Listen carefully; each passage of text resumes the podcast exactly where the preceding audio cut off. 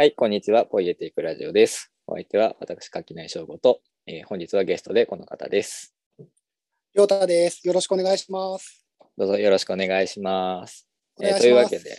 ゾンビ談義第3弾、えーロメロのゾンビシリーズで言うならば、えー雑談の餌食というタイトルで配信をしようと思っていますが、えーゾンビ会3回目でございます。まあ、といっても、あの、うんはい、聞く人からすると、これ多分1週間、2週間のラグがあるかもしれないんですが、えっと、喋る本人たちとしては、ついさっきまで1時間半にわたってセーラーゾンビについて語った後っていう、そうですね。はい、ぶぶっ続けで撮ってますよ。今そうですね。なんで、割と満身創痍みたいなところもありつつ、ランナーズハイみたいなところもありつつ、うんちょっとあの、セーラーゾンビの話をするぞってことで決めてたんで、ここから先はもう本当に、あの、第1回と同じくフリースタイルで、あの、やり、まあねやれればなと。思ってます。あヘトヘトに、ヘトヘトになってからが本領ですからね。いや、そうなんですよ。。なんかやっぱりむしろここからが楽しいんじゃないかっていう。そうそうそう。疲れてからですよね。いや、本当ですよね。そううん。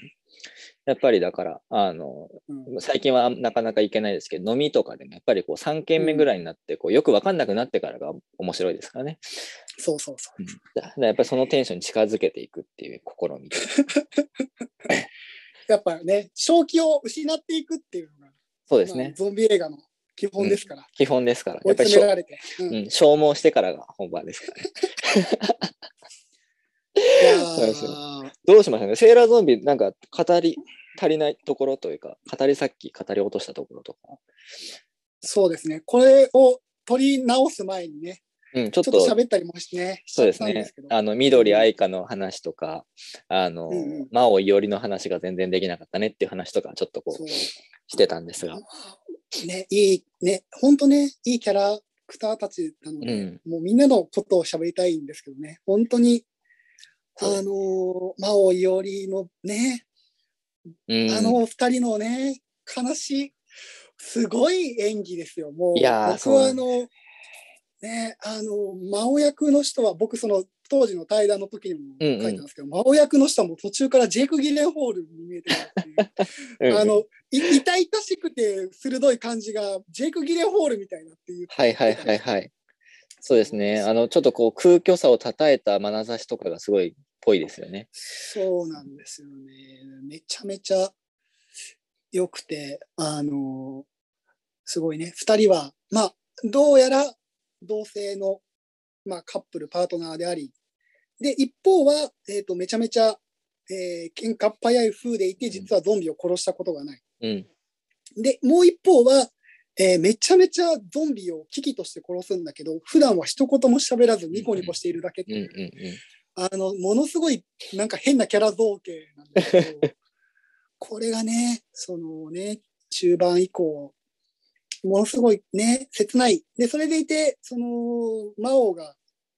いわゆるちょっと勝ち気な感じなんだけど、ゾンビを殺したことがない少女っていうのが、まあ、やっぱりちょっと彼女が過去にわだかまりを持っている人でもあるっていうのが聞いてきたりしていて、そうですね結構だ。から、ゾンビを殺したことがある、殺したことがないっていうのが、ドラマの中では結構ポイントになってるんですよそうですね。うん。うんうん。桃香も前半の方は自分で手を汚さずにみんな頑張ってねっていう感じだったのが、彼女が最初にゾンビを殺すのは、まあ、ある人間の姿をしたゾンビの正体が明らかになったタイミングで、ある種そこに決別するような意味も込めて、初めて、えー、と、桃香がゾンビを殺すっていうことで、あそこで一一個ターンが切り替わるであったりとか、そういう、その、それぞれのキャラクターを単純にキャラ付けのためとか、あ何の意味もなくゾンビ嫌とか、えーと殺さないみたいなことではなくて、ちゃんとそのキャラ造形の一環としていろいろ設定されていたりとか、結構、なんかいろいろ適当にキャラてんこ盛りにしてるようでいて、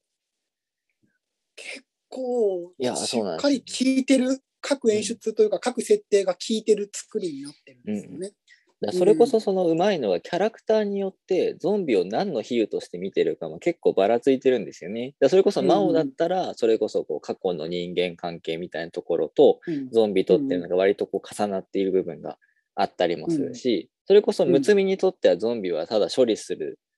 面倒事でしかなかったりとか、っていうところで割とそのこうゾンビというものに対して何を重ねているかみたいなところが割とその生徒ごとに割とこうグラデーションがあるみたいなところもあのゾンビものとしてはかなり優れたところだなと。そうでそれを踏まえると、あの危機としてゾンビを殺してたいおりが唯一発するあの言葉の意味の重さっていうのが、うん、そうですね。ものすごい切実なんですよ。なんか単純に、単純に、あ、こういう時ってこのキャラこういうセリフ言わしとけではなく、うん、あの彼女が危機として、まあ、パッと見一見危機として、ゾンビをガンガン振り払っていたことには、彼女なりの切実な、あある種の望みというか、うんうんうん、あの、ちゃんとやっていきたいみたいな、うん、何か胸に秘めた気持ちがあったんだっていうことが、そんな最後の最後で明かさないでよみたいな。そうですね。うん。そういうところとかね、あの、非常に良いんですよ。そうですね。非常に良いんですよね。良いですよね。うん、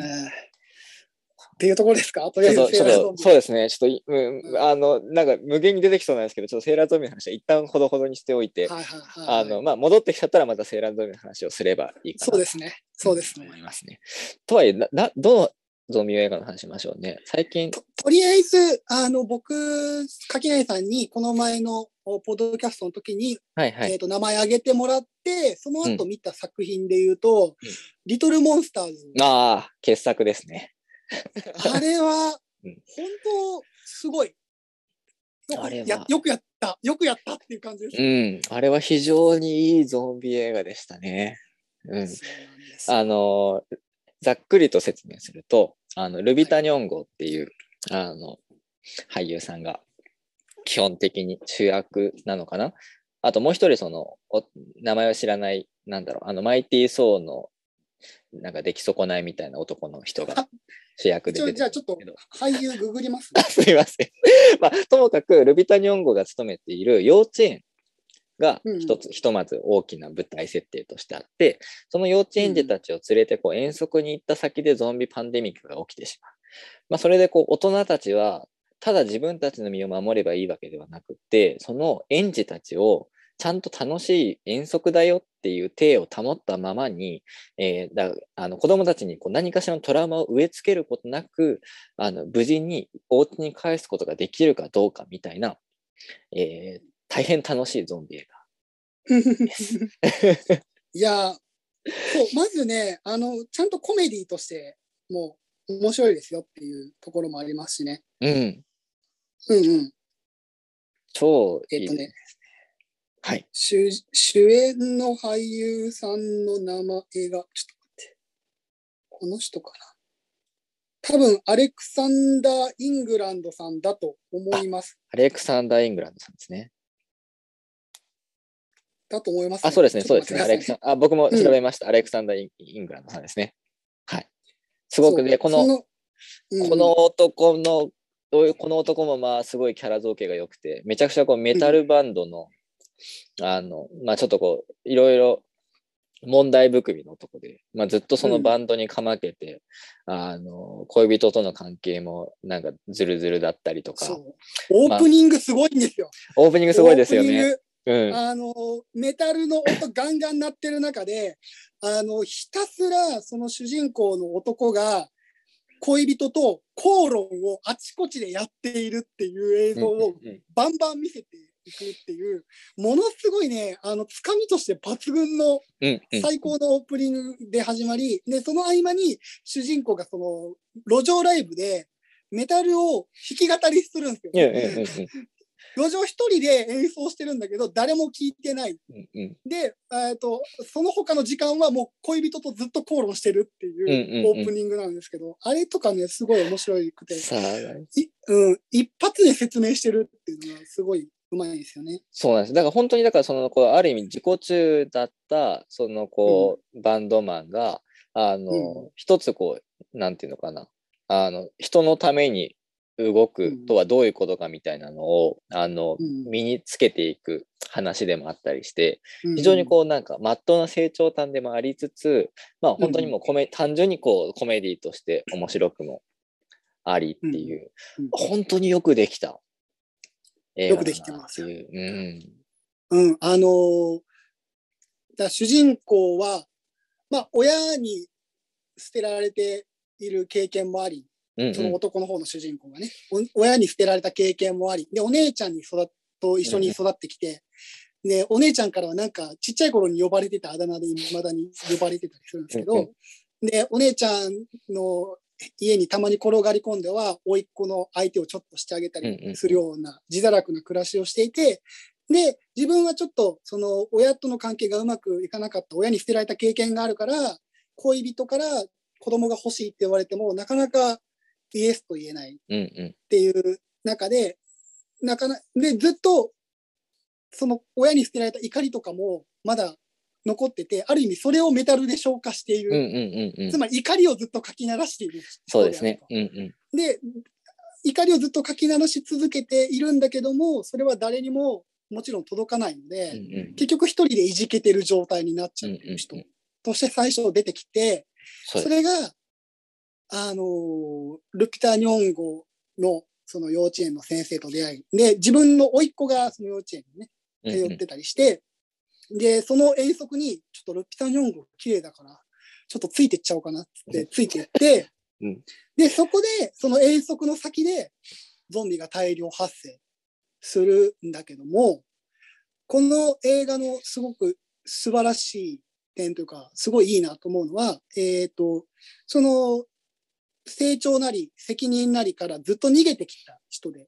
うん。で、しかも、あの、そのゾンビ世界に行く前の展開で、あの、恋人を別の男に寝取られて、うんうんで、パッと見、チンチクリンの男なんだけど、そいつにめちゃくちゃ、あの、力で負けるってうんいうくだりがあり、うんだからすごいね、あの、不能感もある男なんですよ、ある意味で。で、例えば、同じような、えー展開で言うと、実写版のアイアムアヒーローって、はいはいはい。あれも、ずっと猟銃を持ってるんだけど、うんうん。なかなか発射できなかった男が、はいはい。最後の最後に勇気を振り絞って振り絞って、一矢報いて戦う話。うんうんうん。なるほど。うんあれも一種の、えー、と成長なり責任なりから、ゆるーく逃げてきた男が、ゾンビ世界の中で戦うことによって成長するうんうんうん。映画だったんですね。はいダイヤモンヒロはそれはそれですごく、特にあの、戦うことを決めるシーンの描写がものすごい感動的なうんうん。描写で好きなんですけど、ゾンビ映画っていうとどうしても、えっ、と、主人公の成長を描くときに、うんうん。ゾンビを倒すとか、えっ、と、道を切り開いてうん、どんどん人を助けるとか、うんうんうん。そっちの人命を、まあ、助けるにしろ、どっちにしてもゾンビをどんどん倒していくようなことによって、彼は責任を果たすなり、成長するみたいな描き方をする作品がほとんどだと思うんですよ。そうですね。その通りですね。そその中で、このリトルモンスターズが一個、こうゾンビものとして革新的だったのは、ゾンビを殺すことで彼は成長するのではなくて、ゾンビに周りを囲まれている中で、閉じ込められた閉鎖空間の中で、幼稚園児たちは状況もよくわからず、まあ、先生が、幼稚園の先生が、ちょっと子供たちを怯えささないように、みんなで遊んでるのよ、こういうゲームなのよって言ってるんだけども、外に出られないから、子供たちは不安な思いもするし、寂しい思いもするし、中には自分の甥っ子がちょっとアレルギー持ってるんうんですよね、確かね。。そうでそのアレルギーがちょっと発発症しちゃって大変なことになったりとか、うんうんうんそういう閉鎖空間の中で、子供たちがすごい不安な思いをしていることを目の当たりにして、今まで、えっ、と、子供を作るのもい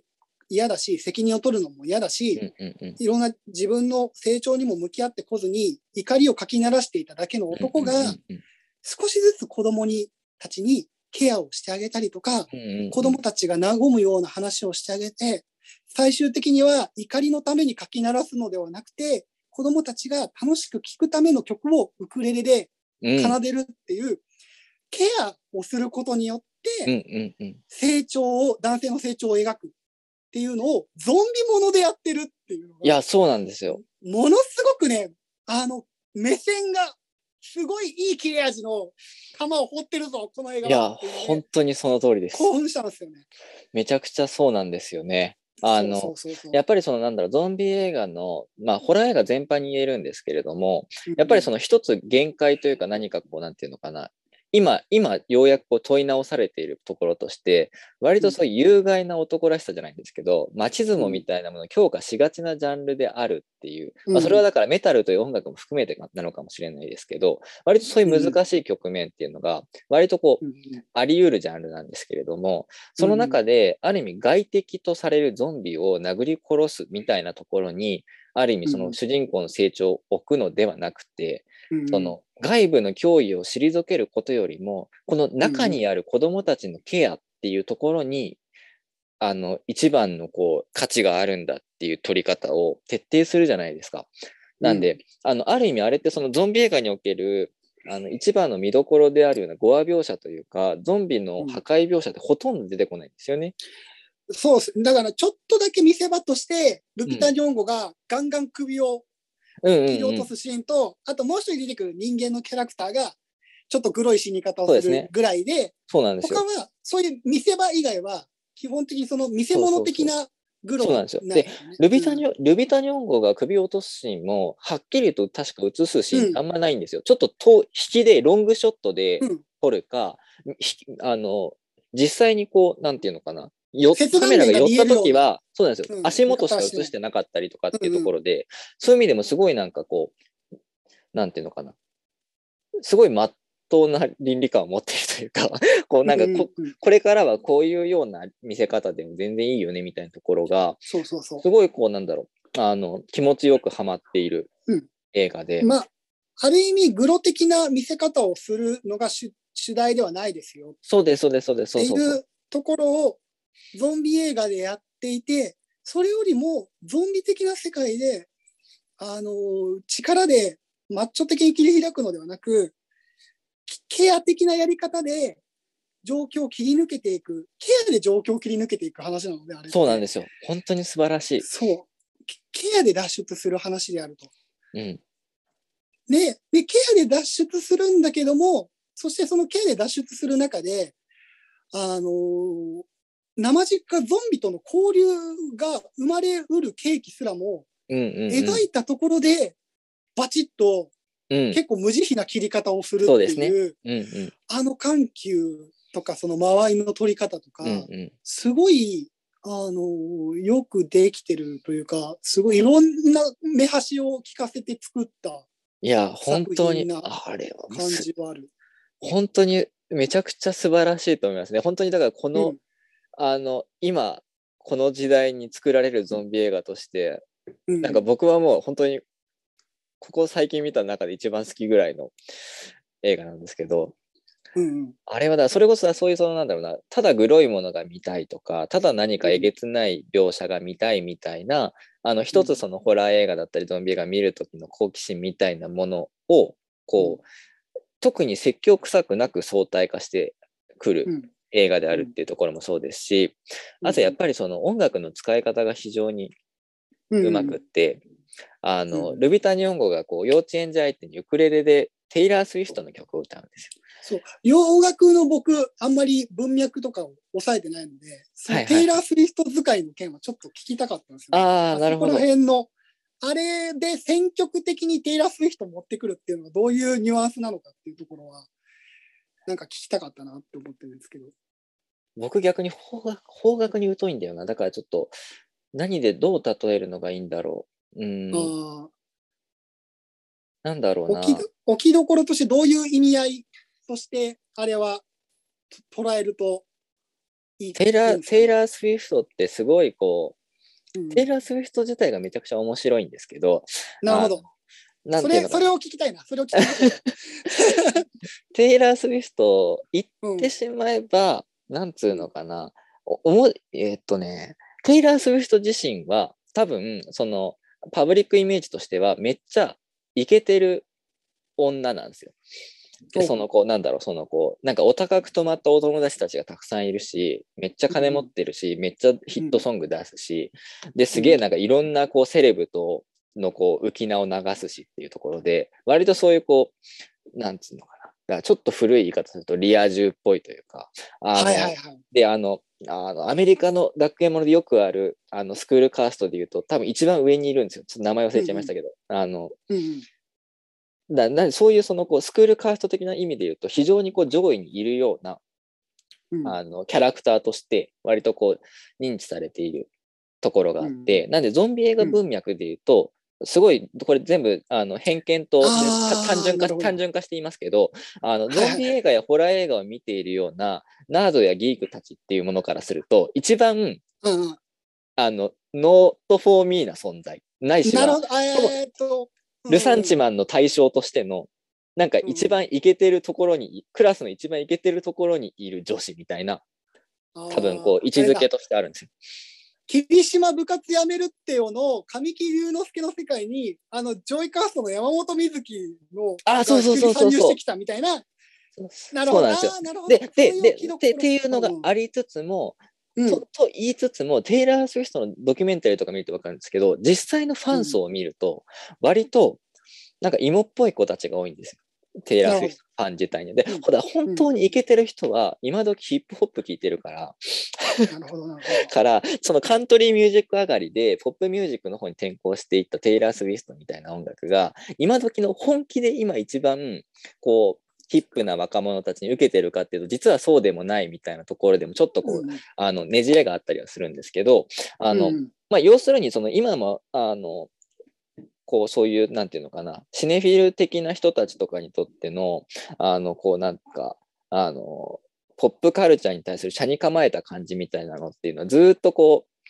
あるわけじゃないですか。なんかこう、うんうんうん。カンカン系は許すけど、なんかこう、うんメジャーなところでこう、大資本の映画に出ちゃうと、なんかあいつもこう、セルアウトしたなみたいな気持ちになるみたいな、なんかやっぱりそう,、はいはいはいそういう一つのこう、あの、軽薄なポップの象徴としてテイラー・スウィフトああ、なるほど。こうあるんですよ。だから、うんうん。なすごい、あの、ああいう映画を見る層にとって仮想的となりうる、あの、曲、アーティストの曲を、あえて、うん、あの、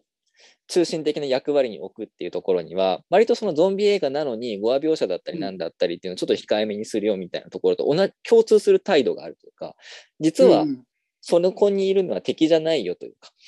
うんうんうん、別にみん、それこそポップスみたいなもので、みんなが喜ぶんでだったら、それでいいんじゃないのみたいなところの価値観に転換していくっていうところで言うと、非常にですね、効果的な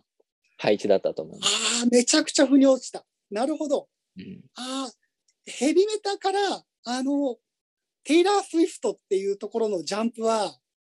そのチェンジというか、そうなんですよ。でやっぱりヘビメタもスイッチなんだ。言ってしまえば、ばヘビメタ微妙にちょっと今社用ジャンルじゃないですか。だから、なんていうのうんうんうんヘビメタからポップスにっていう意向が割とその広くあのそんなに尖っていない層の中でのイニシエーションとしてすごいこうちょうどよかったなと思うんです。なんか、ああ、なるほど。なんかなんていうのかな、それこそ例えばほ本来的に今だったら別にロック青年がヒップホップに妥協するとかの方が、多分こう、うん。あの予想からするとそっちの方が良かったりとか、あのヒップホップ、えっと違うな、えっとロックだったりをゴリゴリにやってた人がこう K-POP だったり何かアイドル的なものをやるみたいなところの方が、なんとなくこうその今の予想で言うと一番こうメジャーどころの価値観からすると分かりやすい配置だと思うんですけど、あえてそこをちょっとこう時代からちょっとずれたというかでだからこそ特にそういう音楽ファンじゃなくてもある程度そのこう立ち位置が分かるメタルとテイラー・スウィフトっていう2個を立てたっていうところに結構やっぱうまさがあるなというかこう世代だったり音楽に対するあの知識をそんなに持ってない人でもなんとなくこう直感的に分かるなんかこだわってるなんかナードっぽい人たちの味方の音楽となんかそうじゃなさそうな音楽っていうところの差をつけれてるんじゃないかなっていう感じがしましたね。なるほど。そうか。それで言うと、その、やっぱりその主人公は、ある種のそのケア的な振る舞いを身うんうん。につけていく中で、ある種、その自分本位な、自分の好きな曲ガーンってやるとか、自分はこうだからっていうところから、えーっと、そのルピタニョンゴの振る舞いとかをうんうん。真似て、あ、こうすれば、あー誰かとコミュニケーションが取れるんだっていうのを、ある種、まあ、真似ることによって、うんうん。ケア、ケアの身振りをちょっと身につけていく中で、そうですそうですそうです。自分のおー文脈であるヘビメタではなく、別の文脈の、えーテイラー・スウィフトっていうものを、うんうんうんあの、ケアの文脈として自然に、あの、この人たちが喜ぶことをやろうっていうので、転換していく上で、ものすごくいい選曲だったっていう。あ、そう、そうです、そうです、そうです。だからやっぱりそうですね、なんだろうな。だから、邦楽で今どうにか例えられないかなって思ったんですけど、例えるとするならば、普段折坂悠太とか、ロットバルト・バロンをこう好んで聴いていて、ではいカラオケでも大体その辺しか歌いたくないみたいな人が、うん。あの、うん子供たちが喜ぶからっていう理由だけで、エグザイルが歌えるかっていう話だと思うんですよ。やっぱり多分テイラー・スウィフトとエグザイルが多分かなりファン層としても近いと思いますね。なんかエグザイルエグザイルっていうと軽薄で何かしらそのこうなんか音楽性のかけらもなくてあのなんかこうイケててムカついてなんかずっとこう人生うまくいってそうなやつらみたいなところでこうルサンチマンの対象になりつつもあれほどこう田舎のジャスコが似合う男たちもいないみたいなところで言うと割とだからある意味芋臭さもあるっていうところ。うんうん。まだだからある意味何かしらのリアリティをちゃんと持ったあの、人たちなんだっていうところで言うと多分テイラー・スウィフトに対する何かこういろんな複雑なこう眼差しとエグザイルに対する眼差しはちょ結構似てんじゃねえかなって今ああ。なるほど。うん、じゃあ、日本でやるとしたら、ウクレレでエグザイル。うん、ウクレレでエグザイルなのかな。ま、最初、折坂悠太弾いてたやつが、そうそうそう。こ子供たちのためにエグザイルをひ弾いてあの、だからエグザイルのダンスを踊るんですよね、多分、ね。そうです、そうです、そうです。折坂悠太やってたやつが、あの甘ったるいハイトーンをちゃんとこう恥ずかしげもなく歌い出すっていうあところかなと思いますあ、なるほど、その置きどころだったんですね。ね。うんめちゃめちゃいい映画じゃないですか。いや、だめちゃくちゃいい映画なんですよ。だから、本当に、だから、なんだろう。だ僕らで言う、僕らがなんか本当になんか、なんだろうな、それこそその、こう、ある意味、こう、サブカルをこじらせていったような人たちのための映画だと思って見に行ったら、だからかあのなんだろうな例えば勝手勝手に震えてろみたいな映画を見に行ったら一番大事なミュージカルシーンで急にエグザイルになっちゃうみたいなのをうんうんちゃんとこう受け入れられる形でやってる映画なんですよあれ。そう、そう、そう。それをなんか、ある種のそのサブカル文脈の上で、あえて、その、薄ら笑いでエグザイルを引用するような形ではなく、そうそうそうものすそうそう。ごく、あの、シンプルに、ここは、テイラー・スウィフトをこの人たちのために歌いたいな、そう歌うんだっていうことが、感動的であるっていう作りになっているのが、ものすごく素敵。そうなんですよ。めちゃくちゃ素敵なんですよ。で、しかもあの曲が、えっ、と、シェイク・イット・アウトかな？あの、はいはい曲名ちょっと微妙に怪しいですけど、まあ、聞いたら誰もがわかる。あ、シェイク・イット・オフか。シェイク・イット・オフっていう曲なんですけど、これとかも確かテイラー・スウィフト自身が、うん。あの彼氏と別れた後かなんかですげえこう、あのゴシップ誌とかでめちゃくちゃこうあの、と男を特会引っかえするみたいなところでこうめちゃくちゃ叩かれてた時期に出した曲な、シングルなんですよ確か。うん。でだからもうそれこそあのなんかろくでもない男にとなんかいろいろあってみたいなところで外野はいろいろ言ってきたりするけれどもそんなの全然知らんわっていう私は私だっていう曲なんですよ。うんうんだからなんかそこもだからすごいこうなあのアメリカのポップスにありがちなというかその個人的なこうジャーナリズムみたいなものがきちんとこう反映されてるすごい良質なポップスなんですけどだからやっぱりそこもあのある意味その人のことは気にしないよっていう。でうん。そのこう私は私のやりたいことをやるしっていう曲を、うん。あの歌ってるとものであってなんかそこのそのこうあある意味ポップスターの吹っ切れみたいなところとあの、そのこうメタル青年のこだわりからの吹っ切れみたいなところっていうのが割とやっぱりこううまくリンクするような選曲だったりもして割とそのこうテイラー・スウィフトであるだけじゃなくてこの曲であるみたいなところにも結構こううまさがあるなとそう思ですよね。う。うんあの、マジで、あの、この映画見てない方に本当に熱弁したいんですけど、うんあの、ゾンビ映画でもなかなか見ない多幸感のあるエンディング。いやー本当に最高ですよあれね。はね、オープニングが本当キャッチーで素晴らうんしく、うんうん中で描いているストーリーの描き方やキャラ造形、選曲までバッチリ。で、ラスト、あの素晴らしい多幸感あふれうんる、しかしそんなめっちゃ派手なわけではないんだけども、ものすごい最適に多幸感のあるエンディング。うん。そして、エンドロールではテイラー・スウィフトは書けないという節制の聞かせ方い。やー、最高ですよね。最高なんですよ。いやだからしかも本当に90分台。もそう素晴らしいです。でも、ポンポさん大喜びですよ。そうですよい。や、だから本当にこれは素晴らしい映画なので、で、ず多分ゾンビのだから描写としての、いや、わかんない。ここに関しては僕麻痺してるので嘘かもしれないですけどうん、わり、かしマイルドなので、本当にゾンビ映画初心者でも、あの、ほんあの普通にいい映画見たなって思える映画だと思うんで、リトルモンスターズ、ぜひ。そうですね。で、これあれなんですよ、その、なんか豆知識で、これ本当かどうかわかんないんですけど、なんかどっかのはいはい映画ブログから拾ってきた情報なので、あの、うんテイラー・スウィフトのあの楽曲が、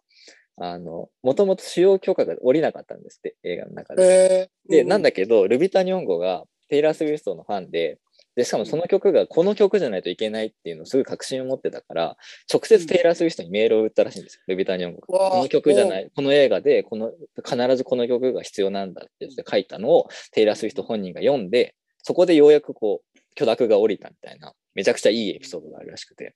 事務所通したら NG だったけど、その役者とこうテイラー・スウィフトとの直接のコンタクトによって実現した、うんあの、楽曲だったんだっていうところも含めて、もうなんかね、いい話だらけなんですよ。そう。いや、本当ね、そう、ルルピタニョンゴの話で言うと、ちょっとまた戻ってしまいますが、はいはい。そのルピタニョンゴのキャラクターが、だから、いくら保育士だからとはいえ、はい。ちょっと大変すぎないかという思いもちょっと巨来するんですが、うんうんうん。そこを、そのルピタニョンゴが抱えていた背景込みで、あうんこの人はこの人なりでのプライドを持ってやっているんだ。この人はこの人なりに成長した結果、うんうんうん。こうなのだっていう意味で、えーある種その男性側は、あの、その彼女を、まあ、ちょっと恋愛っぽい展開にもなるんですが、でもうんうんある種のメ,、メンターであり、師匠的なポジションとしてうんうん。置いているという意味でもそうですし、あと、ルピタ・ニョンゴという、まあ、うーんと、まあ、ちょっとポリコレっぽい話になってしまうけれども、うんうんうん。黒人の女性のエッセンシャルワーカーに、はいはい。にマッチョイズムの権下みたいなところからスタートした男性がケアを学ぶっていう話になっていて、そうですね。そういう意味でも、うん、あの、すごく目端がいや、めちゃくちゃ聞いてる。るんですよね。うん。こういうものをやってんのすごいな。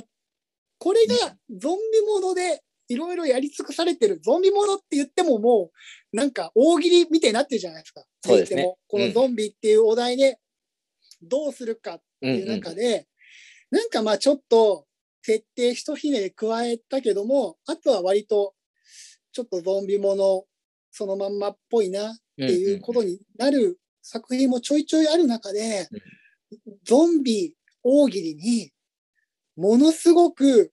ひねりが効いている上で、素晴らしい圧倒的なある種の、まあ、大喜利上での正解をバチーンと決めてきてるっていん。いや、本当に素晴らしいですよ素晴らしい賞賛、賞賛に値するね。ものすごい、もうセーラーゾンビよりも先にリトルモンスターズをね ぜひ見てください。うん、これは90分だし。うん。あと、各種サブスクにある。確かに、すごい見やすい。ネットフリーとアマプラにしか入ってるから。ユーネクストにもあった気がする。いいですね。うん素晴らしい。うんいや、本当にこれは素晴らしいんだよな。ね、レンタルにも多分、セーラーゾンビよりもしかしたら、うん。レンタルしやすいかも。そうですね。あるはずです。あるはずなので、まず、リトルモンスターズ、ゾンビ苦手な人も何箇所か薄めで過ごすと、あとは子供たちが、どうしようとか言って、ちょっと怯えたり。逆にこう、みんなではしゃいだりワイワイしてるみたいな、とても可愛らしい映像もたくさん見れるので、うん。ゾンビのちょっとグロめのシーンは薄めで見て、うんうん。あの、見ていただけると、リトルモンスターズはマジいいですよっていう話うん、は、いいですね。いいですね。でやっぱりねそれこうん。そそのジャンルものにおいてのなん、うん。てかまあその映画というもの自体のあの、うん。ありようからしてそのなんだろうな。こうやっぱりどうしたってこう男性優位だったみたいなところがずっとこう、ある中で、やっぱりそのジャンルものの中でそのこう視点をこう、そのこうなんていうのか優位性みたいなのを転覆していくみたいな試みが、うんうん。なんかホラーのジャンルでもこう、割となされてきてるんだなっていうのが結構希望だなっていうふうに思っていて。でやっぱりだからそれこそこう、リトルモンスターズだからある意味でこう男性も主人公に据えられてますけど、なんかこう、本当にこう、女性がほとんどメインを占めるゾンビものとかもこう、これからどんどんこう出てきたらまた違った景色が開けていくんだろうなっていうのが僕は個人的にめっちゃ楽しみなんですよね。いやーまだ、まだだからね、面白い作品はね。いや、全然出てきますよ。だからそれこそそなんだろう、そのポリコレ的な言い方で、そういうなんかこう、何かしらに配慮だけしてたら、何か、うんあの、つまんなくなるだろうみたいな論考はうん、本当にもう、何一つ、こう、うん聞くに値しない意見だなって僕は思っていて、うん。テイラー・スウィフトでこんだけ面白くできるんだぞみたいなところが、そうですようね。ん、やっぱりこう、なんかし、うんうん、やっぱりそういう面白いものを見ていくと、どんどんこう希望が湧いてきますよね。うん。うん。めちゃめちゃ、めちゃめちゃ面白いですもんね。めちゃくちゃ面白いですもん。めちゃくちゃ面白いですもん。あの、ちょもう、んそのまますぎるダース・ベイダーギャグも、はいはいはいはい。終盤のある一点で、ああ、ありっていう。いやそうなんですよごいなんか、ね、ワンダーな、ワンダーな瞬間もちゃんとありますしね、そうなんですよ。いや、うん本当に最高なんだよな。大好きなんだよな。いや、マジで、あのー本当上映会をどこかでやってほしいですね。いやー、そうですね。やりたいですね。ね同時視聴上映会。やりたいですね。うんうんどこかのね、もうミニシアターとかで上映やってくれたら、うんあの柿内さんがトークにしに行くんで、いや、本当ですよ。もう僕とりょうとさんで行きますよ。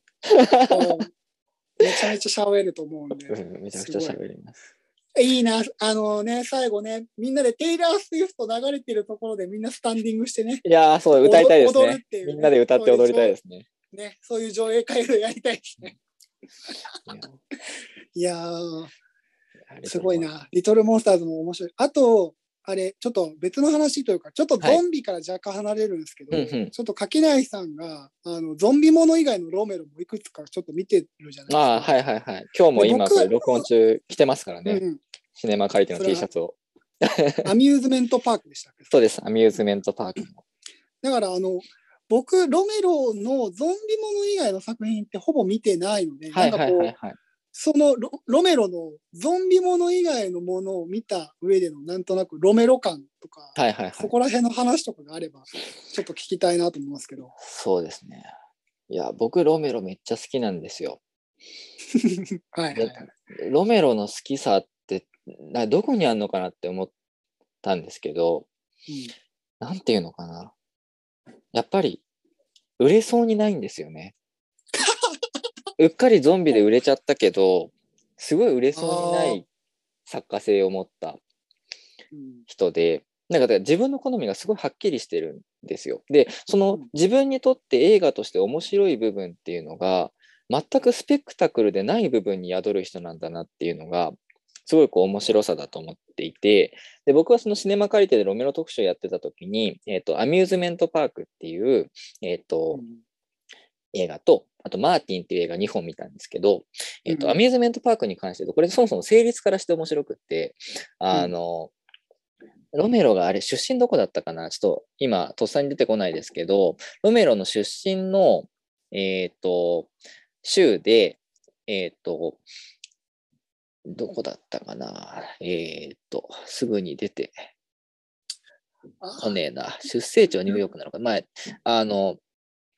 とにかくその地元で映画監督やってるやつがいるらしいっていうのを、プロテスタント教会の若い衆が聞きつけて、うん。なんか地元で、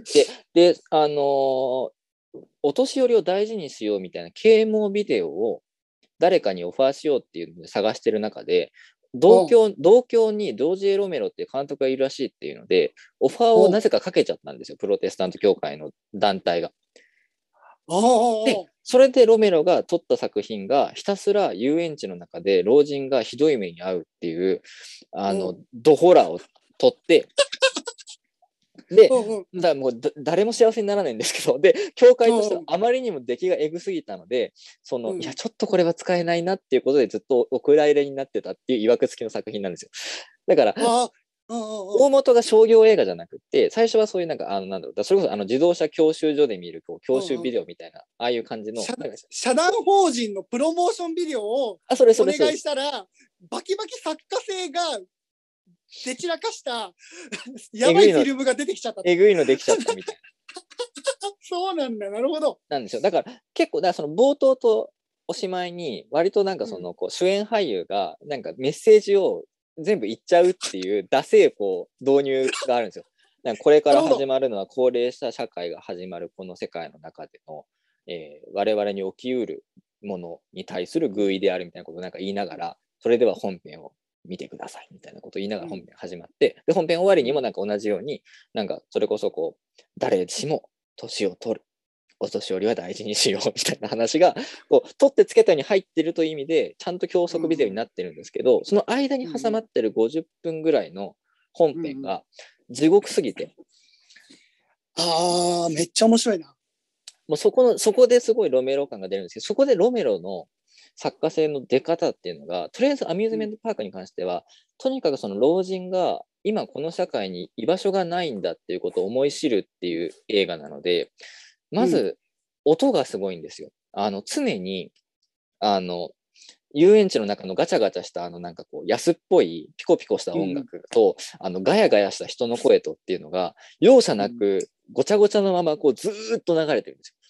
よ。で、あの主役のおじいさんが何か言う時の声って大体かかき消されちゃうぐらいのもう常にこうなんかざっとのガヤガヤガヤガヤガヤって音とピーキャラピーキャラみたいな音楽とかずーっと鳴り響いててなんかそれこそそのこうショッピングモールとか歩き回って疲れちゃった後にずっとこうなん。うんか音がはい聴覚過敏気味になってこうなんかもう今もうはいはいはい。はい今すぐこのとこが逃げ出したいみたいに思う時のあの不快感に開始5分で持ってくっていう。すごい。だその耳から耳耳への圧でもそもそも冷静な判断力を観客から奪うっていうところにうまさがうん。あり、さらにうん。その人の雑踏の書き方がめちゃくちゃうまくてあのかエクストラの人結構限られてると思うんですけどあんまり顔を映さないで常にあのショートパンツのピチピチした女の人のお尻と足だけがひたすらおじいさんの、ま、とカメラの間を横切り続けていくっていうだうんうんうんそのおし健康的なお尻と健康的な足がこう濁流のようにずーっとこうノイズでのように横切り続けるのでみ目からしてもうるさいんですよ。老人、うん。主人公の人だけに集中したくてもずっとお尻と足がチラチラチラチラチラチラ右から左に左から右にっていうところでこうずっとこう、うんうん。あのあり続けているっていうところでもうとにかく、あの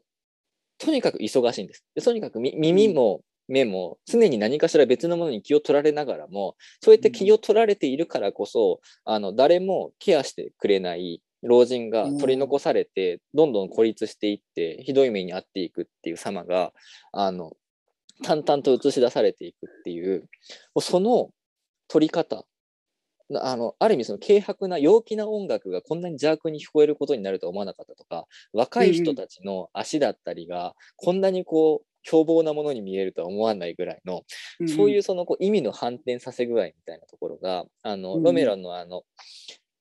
えっと放題で言うとゾンビ、えーん。はいはいはい。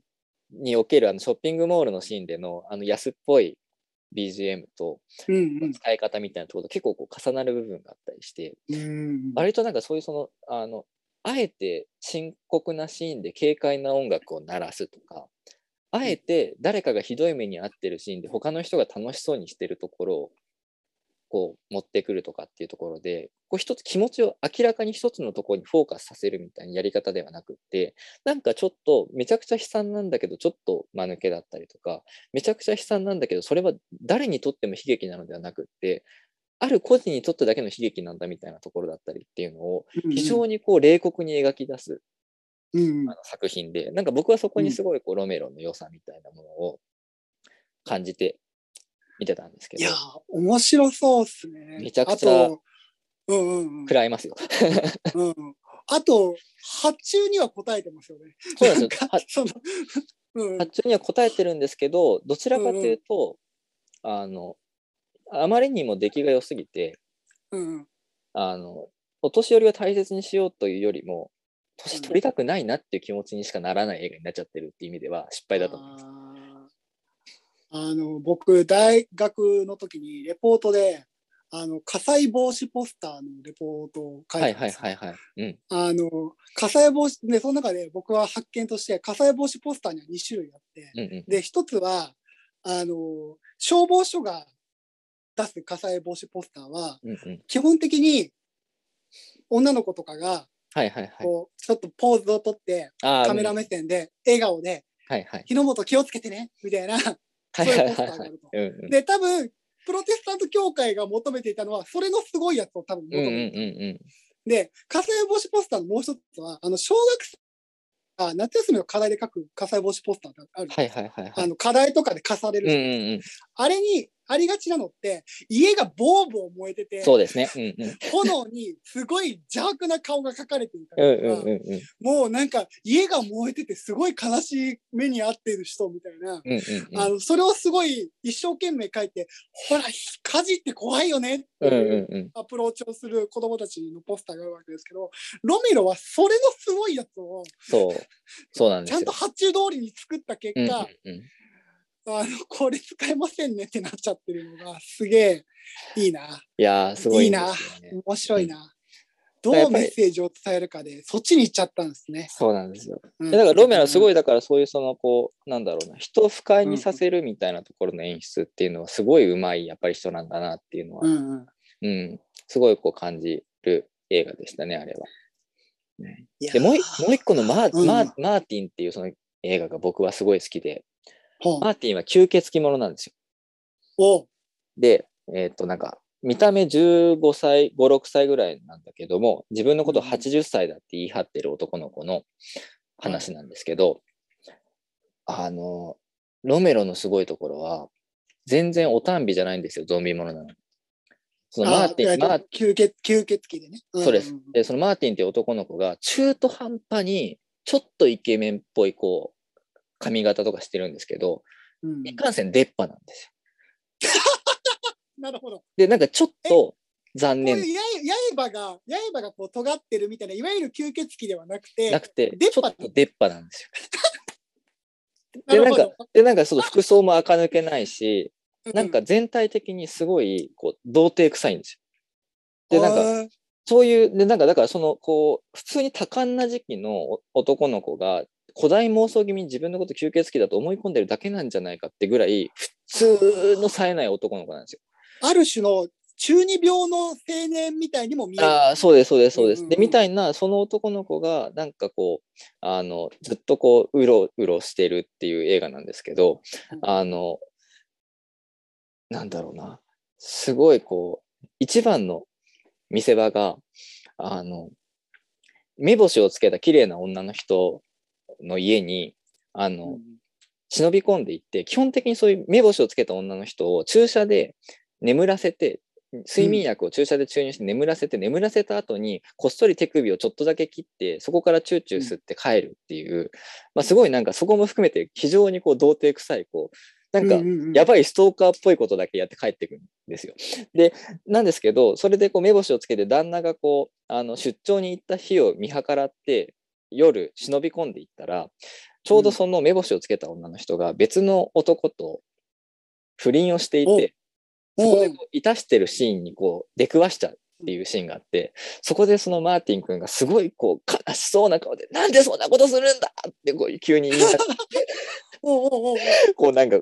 今にも泣き出しそうになりながらブーブーこう文句を言い出してでなんかそれに対してその浮気してた浮気相手の男はそ旦那がか息子が帰ってきたと思ってすごい慌てて「だだ違うんだ大丈夫なんだこれはあの説明させてくれ」とかって弁明始めるんですけどそのこう妻の方が「違う違うこれ全然知らない人だからやばいからこれ」みたいな感じですごいこう大大慌てするみたいな。ああ、面白いな、それ。シーンがあってでそこでこうね3人でしっちゃかめっちゃかに逃走劇があるんですけどそこでうん。あの家のまだ固定電話の時代なのであの、うん早く警察に電話するんだっていうことでこう奥さんとその不倫相手がすごいこう言い合いをするんですけどもうその妻の方はすごいこう嫌だ。ここで警察とかに電話したらあなたと一緒に行くことがバレちゃうでしょって。そんなことしたら、嫌だとか言うから、いや、じゃあもうでもなんか俺さっきなんかちょっと刺されたし、いや、じゃ あ、あ病院、病院にじゃあ電話してくれよみたいなで、電話かけるかけないでこうやり合いが始まって、ようやく電話かけるってなった時には、マーティン君が別室にある固定電話の呼気をずっとこう耳に当ててて、こう、その会話の内容聞いてるんですよ。で、はいはいはい。で、で、でえっ、と、俺の行きつけの病院の番号は分かんないから、ちょっと電話交換手に聞いてくれとか言って、こう電話交換手にその奥さんがこう電話をかけて、番号を聞くと、マーティンもそれをこう呼気で聞いてて、で、こう、奥さんがこう、一生懸命こちらでここに今から電話かけるからって、えっ、と、番号はこれでこれでとかやってる時に、マーティンが先にその電話番号を乗っけて、あのはいはい通話中にしたんですよ、電話を。なるほどで。それでこう 室室内で電話を混戦させることによって外界との連絡を妨害するっていう緊迫したシーンを15分ぐらい延々とやるんですよ。うん。もうこの一番緊迫するシーンが固定電話の親機と子機とのあの回線の取り合いっていうめちゃくちゃ地味なところで場を持たせる。もうあれはねいやロメロめちゃくちゃうまいしめちゃくちゃうまいけれども、ロメロがやりたいことってこういうことなんだったら確かにこう大資本にはつかねえよなっていう納得感もあったりするうん非常にいい。い映画で、でロメロ的にはめっちゃ面白一そうですね。番めっちゃ面白いんでですよ、もうあの古希のシーンはもう笑えるしハラハラするしでうんうん。超面白いんですけどいや、それすげえサスペンスというか、面白いですね。チェイス、回線を取り合うチェイスなわけでしょ？電話チェイスそれを、それを吸血鬼ものでやってるっていうのがやばいそうなんですよ。もう全く吸血鬼関係がない。ああ、めちゃめちゃ面白いななんか、そういうセンスがほとばしってますよね。いや、ほとばしってすごい。うんうんうん。で、やっぱりだからそのなんか、そのこう、ロメロの感性みたいなもの、なんかそのなんか資本がどうしてもついちゃうと、いろいろ注文つけられるから嫌だっていうので自分でこうスタジオ立ち上げたりとかって、後期の方のキャリアとか進めてましたけど、やっぱりなんかもともとやりたいことがそういうなんかちょっと間抜けなシチュエーションなんだけど、ちゃんと面白いみたいなことを一生懸命ちゃんとこうやりたい人なんだなっていうのが、すごい分かって、多分ロメロ、うん。一番ロメロらしさが出てるのはこのマーティンなんじゃないのかなっていうのが僕の中では思うんですよ。めちゃめちゃ面白い。だから、大名作だと思うんいや、すごいですね。やっぱ、その、やっぱロメロイコールゾンビになりすぎてるから、うんうんうん。多分、今、うーんと、ロメロ、ジョージ・エロメロっていうことを考えたときに、あ、やっぱゾンビの人映画のこと詳しい人でも、やっぱロメロっていうとゾンビだよね。ゾンビっていうあのアイデアを作ったのはすごいよね。構造というかモチーフを作ったのはすごいよねになるけど、やっぱりその構造じゃない部分でもものすごくあるポイントポイントですごいセンスのある見せ方なり、そうですね。あのー緊迫感のある、うんと、展開作りを、ゾンビっていうものを使わなくてもできるものすごい手腕を持っているけれども、うん。そちょっとゾンビっていうものがちょっとでかすぎたそうなんですよ。そうなんですよね。うん。うん、そこになかなか言及されづらかったという点では、そのマーティンなり、アミューズメントパークが今うん公開されて、ある意味、ゾンビっていう構造以外の話でも、ロメロっていろいろと見どころあるうんうん。っていうそうですね。タイミングではあるんうんでしょうね。再評価の流れが来てるんだと思いますよ。うん。うん。やっぱ、うん。あの、ロメロの映画、そうですよね。ゾンビものとしてもちゃんと面白いけど、うんゾンゾンビもの以外の部分でも、ここ面白いなとか、そうなんですよね。そう、いっぱいある。あの、例えば、それこそ、やっぱサバイバル・オブ・ザ・デッドうんうんの6作目の最後の終わり方の切れ味のかっこよさとかいいですよ。ね。うん。なんかそういう、端々にちゃんとセンスなり、このゾンビっていう構造を使ってさらにどう面白くするかであったりとか、ちょっとモチーフのこだわりであったりとか、うん端々に単にそのモチーフとしてそのゾンビってアイデアを開発した人以上のうん。こだわりなり、そうですね。センスっていうのがうん。すげえ端々あるからいいですね。いや、そうなんですよ。やっぱりロメロは本当になんか、その巨匠とか名称っていうには、贅肉が多すぎるんですけど、贅肉部分が面白い監督なんですよ。だからそういう意味でもやっぱりなんか面白い、愉快なおじさんだったんだろうなって感じがすごいするんですよね。うん、やっぱりちょっとこれはあの見た人だけ伝わればいいですけど、そのアミューズメントパークにおける絵本の読み聞かせだったりとか、マーティンにおけるラジオみたいな小道具の使い方のところとかっていうのは、もう非常にこう泣き笑いのような、こう、シチュエーションとしてめっちゃ笑えるんだけどめっちゃ切ないとか、うん。もう笑える、だからこう、特に全然こう辛くなさそうなんだけれどめちゃくちゃ辛いとか、逆にめちゃくちゃ辛いんだけどめっちゃ笑えるとかっていう、そのこうなんかこう、相反する泣き笑いの状況を作ってそれをちゃんと取るみたいなことが、べらぼうにうまい人だったんだなっていうのを、個人そう、的に。なんか、思いついたことや、やっちゃう人っぽいですよね。なんかあの、あそうそうそう、なんか現場の人感があるんですよ。あの、ダイアリー・オブ・ザ・デッドの、あの、うん最初に撮ってた自主映画を、はいはいはい。の下りが、あの、ゾンビ的な展開で、うんうんうんそれ最終的にもう一回再生されて、で、それで嫌になってトレーラーを乗って出てっちゃうっていう、うんうんうんあの、すごい爆笑の下りを、はいはいはい結構終盤の、結構終盤に持ってきたりするじゃないですか。そうですね。うんうん。あの、もう私や、もうやってらんないっって、あのヒロイン役やってた子がそうそうそうそう。トレーラー乗って、うんあの、出てっちゃうってう。んいう、うんあれとかも、あんな終盤の結構、この後結構かなり切実な展開になっていく前に置く展開としては面白すぎるんですけど、そうなんですよ。うん。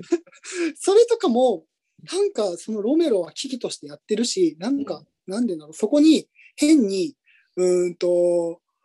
ストーリーとしての、うーん、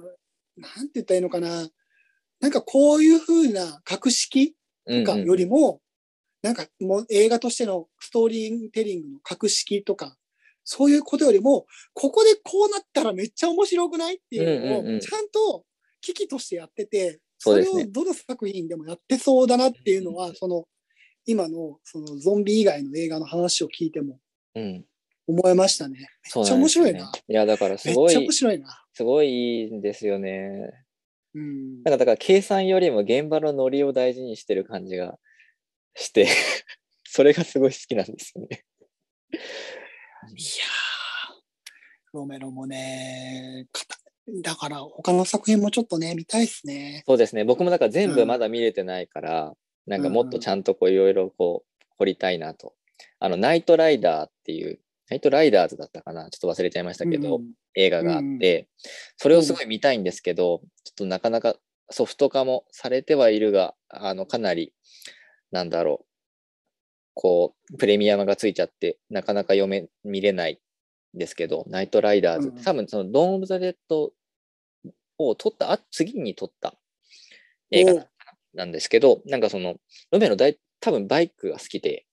あの、うんゾンビとかにバイカー出てきたと思うんですけど、その、はいはいはい。は走り屋が円卓の騎士とこう重ねられて、ナイトライダーって夜夜の走り屋じゃなくて、ナイトってあの K がつく方の騎士なんですよ。でそのなるほど。円卓の騎士になぞらえられる走り屋たちの、そのこう、現代版のアーサー物語みたいな、めちゃくちゃな映画を撮ってるんですけど、ああ、めっちゃ面白そうですね。騎士物語を、あのーあ、なるほど。ある種、イージーライダーはカウボーイをバイクでやってたけど、そうそうそうそうそうあそう。のー騎士の物語をバイクでやると、そうなんですよ。どうなるかっていうのをやってたと。そうなんですよ。だ見てないんですけど、どこれ、すごい絶対面白いじゃんと思って。だからアミューズメントパークとこのマーティンが、あの、この最上映で盛り上がってくれたら、いつかナイトライダーズの映画館にかかるんじゃないかなっていうのが僕の今の楽しみですね。マジで単純に面白映画おじさんだったんだなっていう感じですね。うん、そうそなんですよれ聞く。と、うん、めちゃくちゃ面白映画おじさん、ロメロだったんだなって。そうなんすげえいいっすね。うん。いやー、マジで見るもんたくさんあんな。大変だ。そうなんです、大変ですよ。もう、これはね。いや、だから今後またゾンビもののトークをやるなら、はい。これ次何か見たいとか気になってるやつとか他あります？僕は、あとあれですね、その、僕が最近見て語れそうだなって思ったのは、えっ、と、ん。ゾンビの中心で愛を叫ぶっていう、はいはい。タイトルは聞いたことありますよ。あの、うん。あれはだから、すごい、今見るといいかもしれない。あの、すごい、あの、なんつうのかな、コロナ離婚の話なんですよ。ああ、なるほど。そうか、なるほどね。だからそれでいくと、今、今見るとかなり、こう、ゾンビの中心で愛を叫ぶは、うんちょっと前の映画だし、まあ、出来としてもまあぶっちゃけ60点ぐらいの映画なんですけど、うんあの結構語りのたなんかこうワイワイこう語るにしては楽しい映画かなっていうふうに思います、ね。僕は、僕は、えっ、と、まだ見てないんですけど、はい。テーマとして面白そうだなと思ってるのは、うん。えっ、と、キュアードっていう作品で、はいはいはいはいはい。あの、ゾンビになった後に、うん。えーち治療、治療できる特効薬ができたので、はいはいはい。元ゾンビのの人たちが生まれるっていう、はいはいはい。ゾゾンビから人間に戻った人たちが生まれるんだけどもっていう話らしくて、それが割とだから、そういう奴らをどうするんだ？みたいなうん社会問題にちょっとなっちゃったりするよね、そうなるとみたいなはいはい。話っぽいんですよ。うだわからそういう社会問題、それってまあ言ったらね、いろんな社会問題にも置き換えられそうじゃないですか。そうですね。それうん。うん、それこそ、例えば、うん、過去に、まあ、やむを得ず犯罪を犯してしまった人が、はいはいじゃあはい。社会にもし、しまあ、心底反省したりとか、あるいは不可抗力で罪を犯してしまった人がでも社会復帰できるかみたいな話にもなりうるし、まあ、あ過去に何かやってしまった人をどう社会が受け入れるかの話っぽいなと思いつつ、まだ見れてはいど。ないんですが、まだ見れてはないんですけど、これ見たいなっていうツイートをしたら、竹花さんが面白い映画でしたよって言ってたんで、これはじゃと、あ、見ないとですね次回。までに見るのもありかなっていう。わかりました。じゃあ、ちょっとキュアード見ましょキュアダ見ましょう。で、僕も世界の中心で、何でしたっけ？ゾンビの、ゾンビの中心で愛を叫ぶです。あ、ゾンビの中心で愛を叫ぶ。はいは、じゃあ僕も見。てきます。あれだ。とりあえずそうううんん。うん。キュアードは、いや、見たくねえな。あの、なんだろうな。あれ、5年ぐらい前かな。あの、BBC のドラマで、ゾンビアットホームっていう連ドラが。あって、で、それもまさに、あの、こう、ゾンビ以後の、というか、ゾンビから治療された人たちの社会復帰の話なんですけど、うんうん。僕ちょっと辛くて1話でやめちゃったんですよね。その、なるほどゾンビ治療の施設からこう息子が戻ってきて、これからまあ一緒にやっていこうねっていう風にあのこうやっていくんですけどもうその人を食べた記憶が残ってるんですよゾンビだった時の記憶が消えてなくて、ずっとそれにこう苛まれ続けるっていう治療その治療を受けた側の人間があののとお向かいさんが自分の娘をゾンビに殺されている恨みがあって、もうゾンビ差別主義元ゾンビ差別主義者なんですよみたいなところで、うんうん。なんかいつおお向かいさんに殺されるかわからないみたいな嫌な緊張感もあありつつで、はいはいはいはい。非常にメンタルに来るドラマでゾゾンビアットホーム。ゾンビアットホームだですね、はい、それって見れるのかな？見れるのかな？いやだから僕もこれだからキュアード見るんだったらこれもちゃんと見ないとかなって思いつつちょっと一回それをこう僕は挫折してしまったっていうこうあれがあるあーサブスクにはもしかしたら、フールにあるのか？フールにあるのか？でも俺フール入ってないな。ちょっと、もし見れたらそれも見たいですね。そうですね。まあちょっとまあうん。ひとまずキュアードをどっかで見れたら見てなんか、他にゾンビになるみたいな話がもしあったら、そうですね。テーテーマとしてちょっと次回見るの面白いですね。そうですね。うん。まあ、セーラーゾンビでも途中で一旦ゾンビ側に回る話ありましたけど、うん。なんかゾンビになっちゃうことがテーマの話とかがもしくはゾンビから回復することがテーマの話があったら、ちょっとそれを